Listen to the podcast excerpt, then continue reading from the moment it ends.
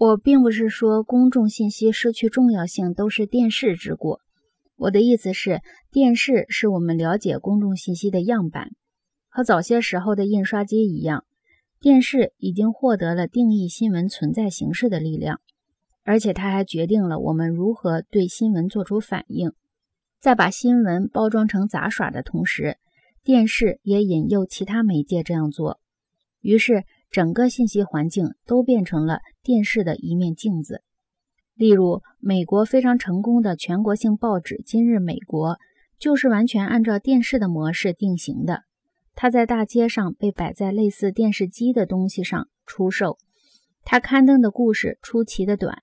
它的版面设计大量的使用照片、图表和其他图像，还有的是彩色的。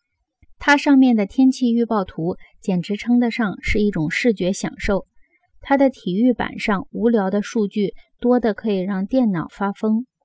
结果，创刊于1982年9月的《今日美国》已经一跃成为美国第三大日报。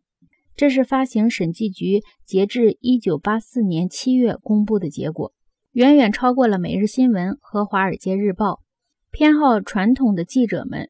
批评他肤浅夸张，但该报的编辑们对印刷术时代的标准继续不管不顾。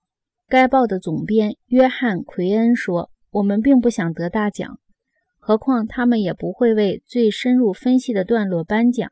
这是他们为电视认识论产生的共鸣而献上的礼赞。在电视时代，段落已经成为报纸新闻的基本单位。”而且，奎因先生也不必为不能得奖而过于烦恼。随着其他报纸加入到他们的队伍中来，给最深入分析的段落颁奖的日子，估计也不会太远了。我们这里还应该注意到一些新出现的成功杂志，比如《人物》和《美国》，不仅仅是电视型印刷媒介的典范，而且他们对于电视也有着不可低估的反作用。电视告诉杂志。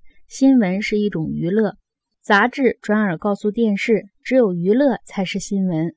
有些电视节目，比如《今夜娱乐》，把关于名人和艺人的信息转化成严肃的文化内容，这就使新闻的娱乐性更完整了。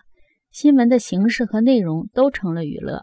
在赫胥黎笔下充满现代技术麻醉剂的世界中，广播算得上是媒介中的另类。广播本身的特点使它非常适合传播理性而复杂的语言。但是，除了注意到广播已经完全被音乐俘虏外，我们还发现了一个令人心寒的事实：广播给予我们的语言日渐显得原始凌乱，很多时候只是为了引起本能的反应。也就是说，无所不在的摇滚音乐代替了语言，而成为广播的主要收入来源。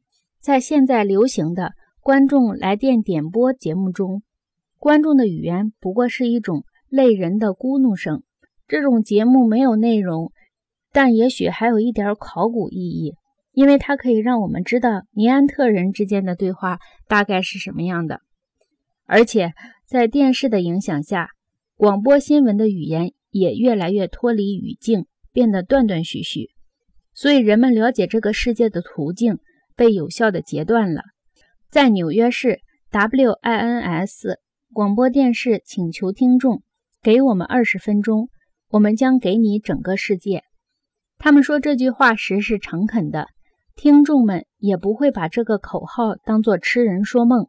于是，我们将快速地进入到一个真正可以被称为“欢乐问答”的信息环境。这个被称为“欢乐问答”的游戏，使琐碎的事实成为娱乐的源泉。我们的新闻也一样。历史已经证明，一个文化不会因为假信息和错误观点而灭亡，但历史从来没有证明过，一个自认为可以在二十二分钟内评价整个世界的文化还会有生存的能力，除非新闻的价值取决于它能带来多少笑声。